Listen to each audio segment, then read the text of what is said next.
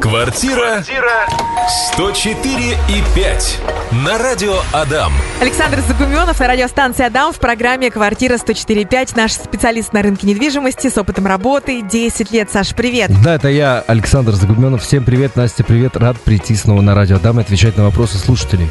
Ждем ваши вопросы в наши мессенджеры 8 912 007 0805. Саша, расскажи, пожалуйста, стоит ли занижать стоимость в договоре купли-продажи? Вообще для чего занижают стоимость? Почему а, все не пишут правду, что вот квартира стоит у меня 3 600 или 4 800 или там полтора миллиона? Ну, конечно, не стоит этого делать, но люди любят где-то как-то хитрить, э, обойти законодательство, поменьше заплатить налогов и тому подобное.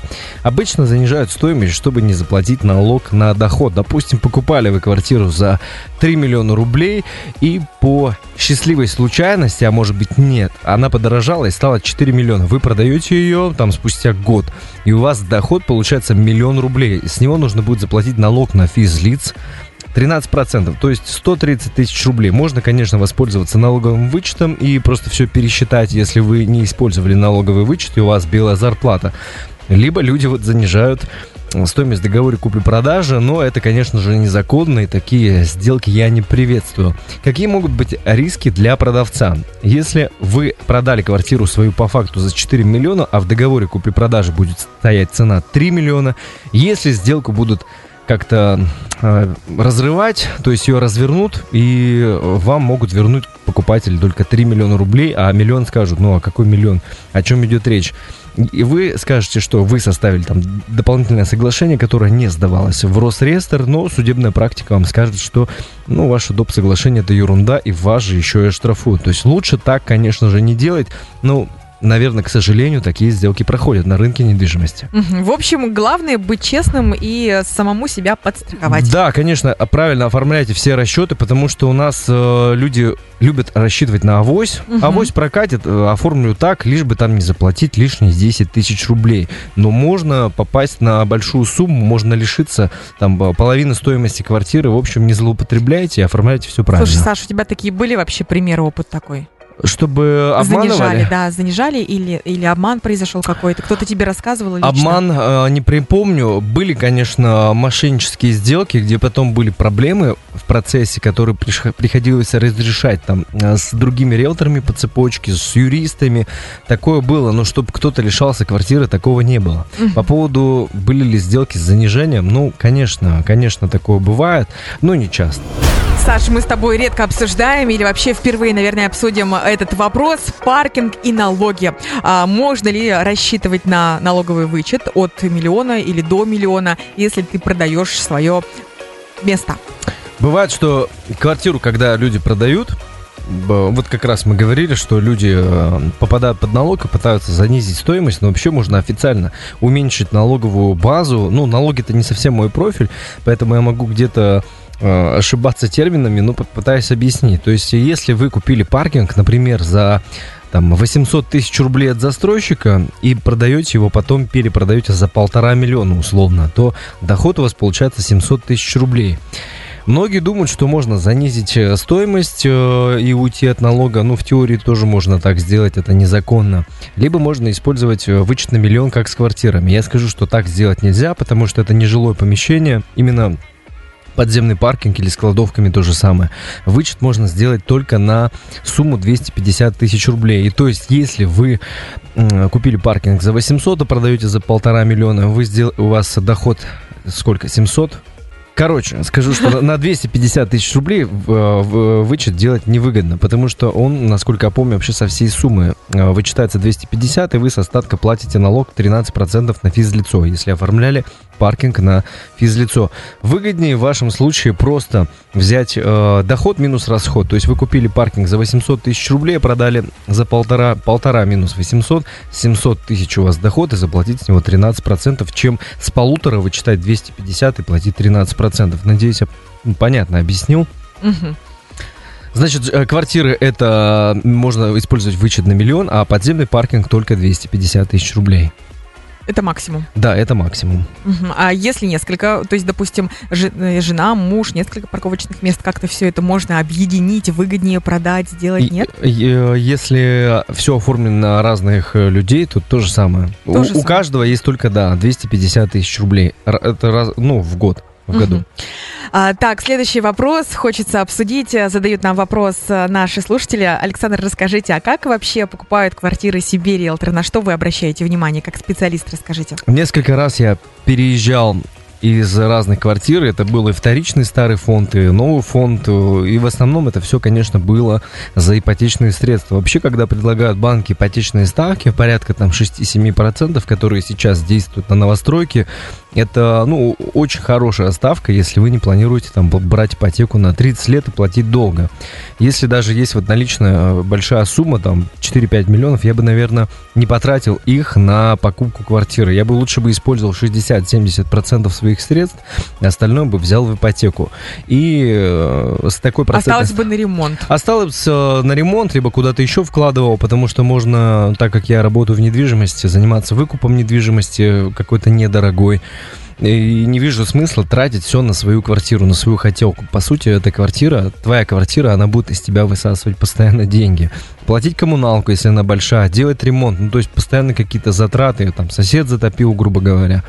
Поэтому все деньги я бы не стал тратить. Вообще, на что я обращал внимание, к примеру, покупая последнюю квартиру, я понимаю, что квартира это все-таки не на всю жизнь, как думают многие. Даже если это трешка или четырешка, там вы с детьми уже хотите обосноваться в этой квартире, я понимаю, что я буду жить в квартире, ну, в среднем, наверное, 6 лет, может быть, даже меньше. Иногда могу там через 2 года переехать, через 3, всякое бывает в жизни. Бывают люди даже расходятся, если в браке покупают, либо нет возможности платить ипотечный займ, и тоже приходится продавать квартиру. Поэтому я смотрю на ликвидность. Я рассматривал только квартальные застройки, чтобы это не была точечная, например, там среди пятиэтажек э, стоит 17 этажей, где нет парковочных мест и так далее, чтобы я покупал именно целую инфраструктуру, чтобы там приятно было проводить время, чтобы там были кафе, магазины, может быть э, какой-то променад, где можно погулять, либо близость к паркам. Я выбирал именно это, чтобы квартирография была такой, что э, студии, квартир студии было минимум вообще в проекте и на этаже, чтобы, Чтобы было... не сдавались, да? Да, ну конечно, чтобы не сдавались, чем меньше квартиры, тем ну и контингент будет немножко хуже. Ну и больше, э, больше людей, если в жилом доме живет, то сложнее решать общедомовые вопросы. Потом я всегда рассматриваю последние этажи, потому что они пользуются сейчас спросом. Второе, я не люблю, когда надо мной кто-то топает. И третье, что наши местные и вообще девелоперы стараются последние этажи сделать, ну, типа эксклюзивными. И бывает, что высота потолка на последнем этаже выше, там на 20 сантиметров или чаще всего потолок просто трехметровый. Но вот этот стереотип, что нельзя брать, не нужно брать первые этажи и последние, потому что первые этажи все ходят, там топчутся и так далее, шумят, а последние этажи протекает крыша. И смотри, я понимаю, ты сейчас скажешь, нет, другие технологии. У меня подруга купила дом, э, новый дом, квартира на последнем этаже, протекает. Понимаешь, Ну. спас только натяжной потолок. Вот такой пузырь образовался, его прокололи в ведро, в несколько ведер, тазиков. Обалдеть. Да. Ну, бывает всякое, и есть же гарантия на дом, но я с таким сталкивался редко. Вообще везде могут быть какие-то недочеты. Это, наверное, э, минус вот новостройки. Вы покупаете, и непонятно, будет там течь крыша или нет. Зато, когда покупаете новостройку, у вас ипотечная ставка выгоднее, и на этапе строительства квартира все-таки дешевле. Так что поэтому ну, тут уж выбирать вам сам- самостоятельно. Но больше новостройки покупают, конечно, из-за из-за ипотечной ставки, потому что платежи по ипотеке в месяц гораздо ниже, если покупать новостройку. И затем еще на что я обращаю внимание, отопление. Какое отопление в доме? Я преимущество, э, пользу делаю домам со своей собственной котельной, чтобы дом не был привязан к центральным коммуникациям, там, допустим, во дворе разрыли, и вы целый, в целое лето моетесь из тазика и как-то, ну, или из кружки, но это очень комфортно, если есть своя котельная, вы сами выбираете, даже вот когда осенью стало холодно, включаете совет, ну, советом дома решаете, когда включить отопление. Это большой плюс.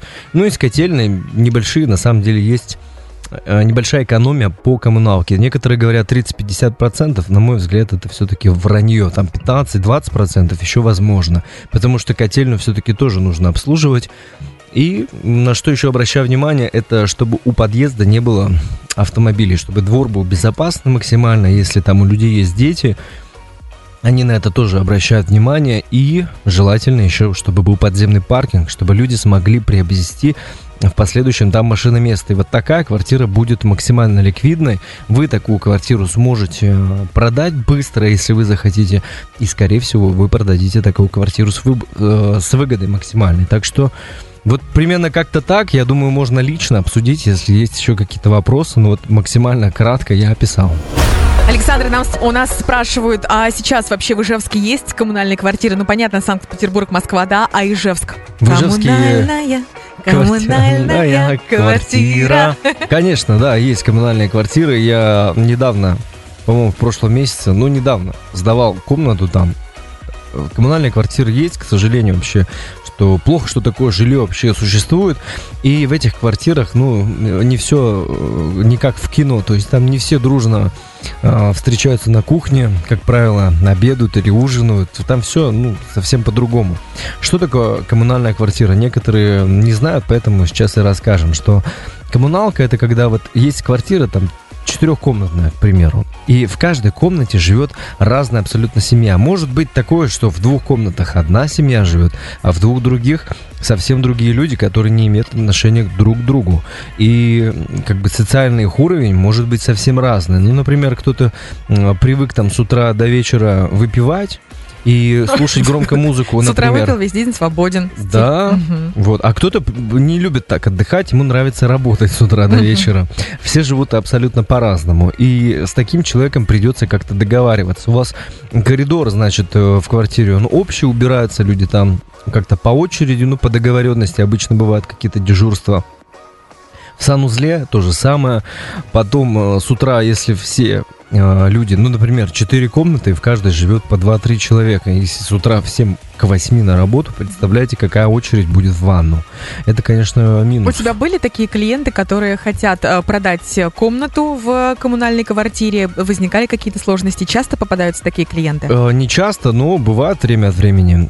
Сложности самое сложное это что нужно договориться со всеми собственниками, чтобы продать комнату. Если так, нет договора, через суд возможно это сделать? Э, через э, договора, ну, в смысле согласия. Да, да, да. У соседей есть преимущественное право покупки, поэтому вы не можете продать комнату, не предложив им для выкупа вот э, часть квартиры. И при этом вы как вам сказать, что, например, продаете комнату за 500 тысяч рублей, вы им предлагаете за 500, а нашли покупателя за 485 на 15 тысяч дешевле. Если это не понравится одному из собственников квартиры, он может э, э, как бы подать жалобу, как правильно выразиться, и сделки не будет. Поэтому вот здесь нужно очень скрупулезно к этому подходить, договариваться со всеми. И да, если никак не договориться, вот Настя говорит про суд, то просто только судиться. Хотя, э, возможно, э, я давно не продавал, были некоторые изменения, что можно просто почтой отправить письма э, соседям, и если они их не получают, проходит месяц, вы просто оформляетесь. Такой вариант тоже, скорее всего, возможен. Я могу лично уточнить у партнеров можно ли так сделать или нет. Ну, в общем, по, на месте уже ориентируюсь. Давно не продавал коммуналки. И э, что еще скажу по комнатам? Вообще комнаты э, в общежитии и в коммуналке все продается и все покупается. У всех жизненные обстоятельства разные абсолютно. Бывает, что человек получает материнский капитал, семья, и у них нет своего жилья вообще в городе Ижевск, например. А работают они здесь ипотечные, э, ипотечный займ они взять не могут, потому что кредитная история испорчена. Там, допустим, по молодости э, брали много кредитов, не платили, и кредитная история испорчена. Поэтому на мат-капитал покупают комнату, ну, деваться некуда, снимать квартиру там за 15-18 тысяч рублей, ну, либо не по силам, либо не видят никакого смысла. А здесь покупаете комнату, и потом, когда настанут лучшие времена финансовые, можно будет уже чуть позже переехать в квартиру. В общем, все продается и покупается. Александр, а если, допустим, такая ситуация, а, родители из другого города, ну, Сарапул, Можга, Глазов, отправляют э, своих детей, студентов, несколько человек в Ижевск, и вместо того, чтобы а, дети жили в общежитии, да, им хочется купить квартиру и вот в складчину. То есть, допустим, там трем-четырем студентам родители складываются, покупают квартиру на время учебы, допустим, в ЖГТУ или в УДГУ там на 4 лет, на 4 года, на 5 лет. Как вот это вообще происходит? А, покупает один человек, а, вообще бывают такие случаи, не бывают. Нужно каждого прописывать, чтобы у каждого была доля. Я не слышал о таких случаях, чтобы покупали, допустим, в складчину там три семьи своим детям, Мгм. условно, двухкомнатную квартиру. А, Ну, это очень сложно, потому что как вы потом будете делить эту недвижимость? Кто-то, например, захочет уехать из Ижевска дальше, а кто-то хочет остаться здесь. И чтобы выкупить долю, у человека, например, не будет денежных средств. И как вы будете решать вопрос? И чтобы не было вот э, проблем, что вы лишите своих денег и отношения испортятся с этим человеком, с кем вы покупали квартиру, да, конечно, нужно оформлять квартиру на тех, кто дает деньги, обязательно. И если родители все-таки покупают детям квартиру, я бы на месте родителей оформлял на себя эту недвижимость. И вообще, какой вариант я бы лучше предложил, если люди там из другого города, из региона приезжают в Ижевск учиться, я бы попытал счастье в другом, в аренде. Лучше найти квартиру, снять ее, потому что бывает, что вашего ребенка могут отчислить, либо ему не понравится, либо он поучится и сразу там через 4-5 лет уедет в другой город, а вам нужно будет потом продавать эту недвижимость, а недвижимость, она в основном, конечно, растет в цене, но бывает и отскок по ценам вниз, и вы можете лишиться денежных средств. В общем, лучше, конечно, наверное, аренда все-таки, если покупать на всех. Квартира 104 и Нам 5. пишут э, в личку, очень часто возникает такой вопрос, за что вообще платить риэлтору, если я сам могу посмотреть квартиру на всем известных источниках и ресурсах. Вот, Саша, за что ты берешь а, денежку? Многие на самом деле не понимают, зачем риэлторы берут деньги, особенно когда там озвучиваешь 100 тысяч рублей или там полмиллиона некоторые думают, что берут, или слышали, например, такие расценки в Москве. Ну ты сейчас не пугай, не пугай людей, у нас в Ижевске столько не берут. Ну да, столько, конечно, в Ижевске не берут, цены гораздо ниже, и озвучивать в эфире я их, конечно же, не буду. Все зависит от объема работ. За что я беру деньги? Так это за то, чтобы я представлял интересы моего доверителя, э, то э, есть покупателя. Я торгуюсь в его пользу веду переговоры. Либо это, если продавец, то интересы продавца, чтобы продать его объект по максимально выгодной цене.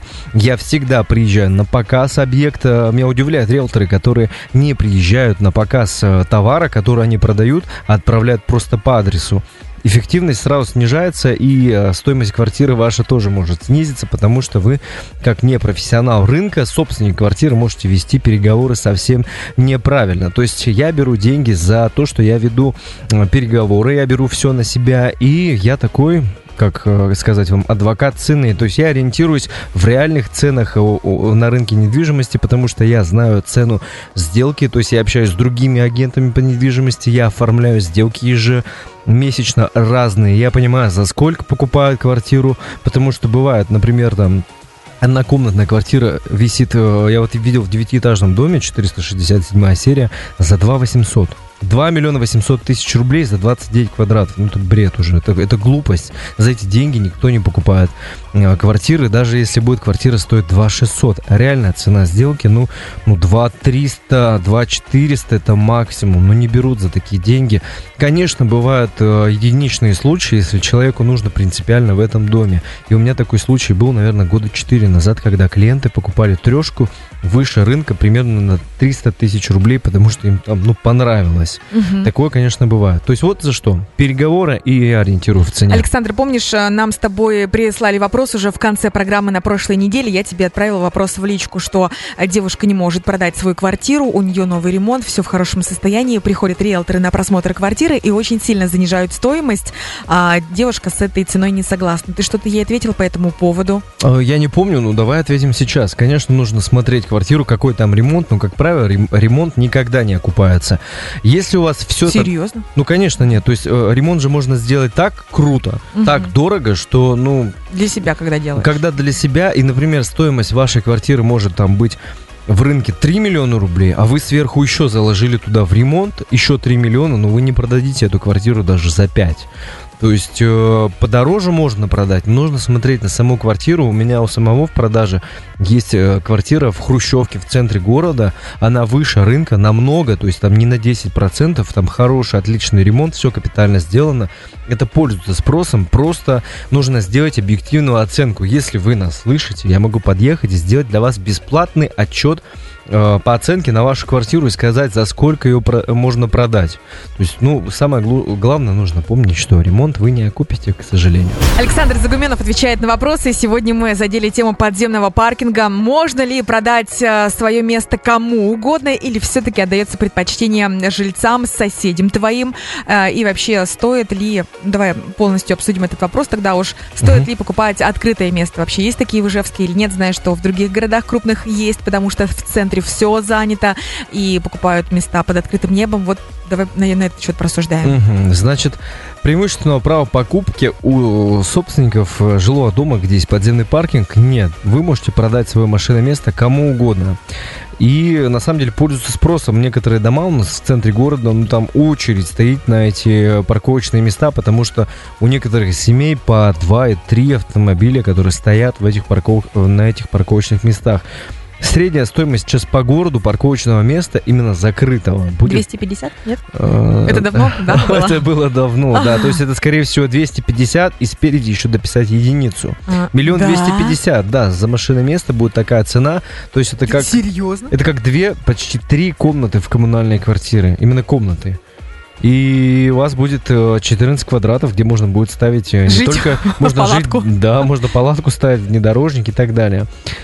Миллион двести это средняя цена. Открытые парковочные места тоже есть, и некоторые не видят смысла в покупке. Я на самом деле вижу, потому что ваша машина все равно не будет заснеженной зимой. У вас всегда будет парковочное место, куда вы ставите свой автомобиль. Она все-таки закрыта, то есть э, дождь, э, снег туда не будет попадать, там все открыто сбоку, то есть просто холодное место, и плюс от, от этого есть, но не во всех домах. К примеру, есть э, комплекс английский парк, это парковая 20, в районе восточного поселка, так там, я думаю, имеет смысл приобретать такое машиноместо, и в среднем их продают сейчас по городу, ну, где-то 400-450 тысяч рублей, в отличие от закрытого, где средняя стоимость миллион двести. Если, например, говорить о жилом комплексе Вега, который расположен напротив торгового центра Талисман в районе Пушкинской Холмогорова, то там, наверное, такое парковочное место будет немножко бесполезным, потому что проект э, Вега состоит из трех домов, и когда туда попадаешь во двор, в принципе, парковочных мест как будто бы и достаточно. Но если вам принципиально не хочется чистить автомобиль, и у вас есть лишние там да, 400 тысяч рублей, почему бы и нет?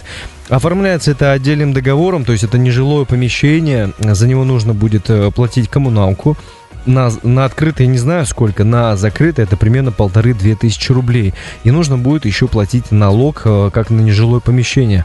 И налог, э, он с каждым годом, там кадастровая стоимость увеличивается, и налог будет тоже увеличиваться, и не всегда это интересно. И многие почему-то продают парковочные места, но за эти деньги, там, миллион двести, полтора миллиона, конечно, не так сильно пользуются спросом. В общем, тут уже к- к кому что, э, нужно это место или нет, многие вообще арендуют. Так что уж принимайте решение сами по поводу парковочных мест, нужно покупать или нет. Александр Загуменов отвечает сегодня на ваши вопросы. Огромное тебе, Саша, спасибо. Ждем э, в следующий четверг. Саша, спасибо. Спасибо всем, пока. Квартира 104 и 5 на радио Адам.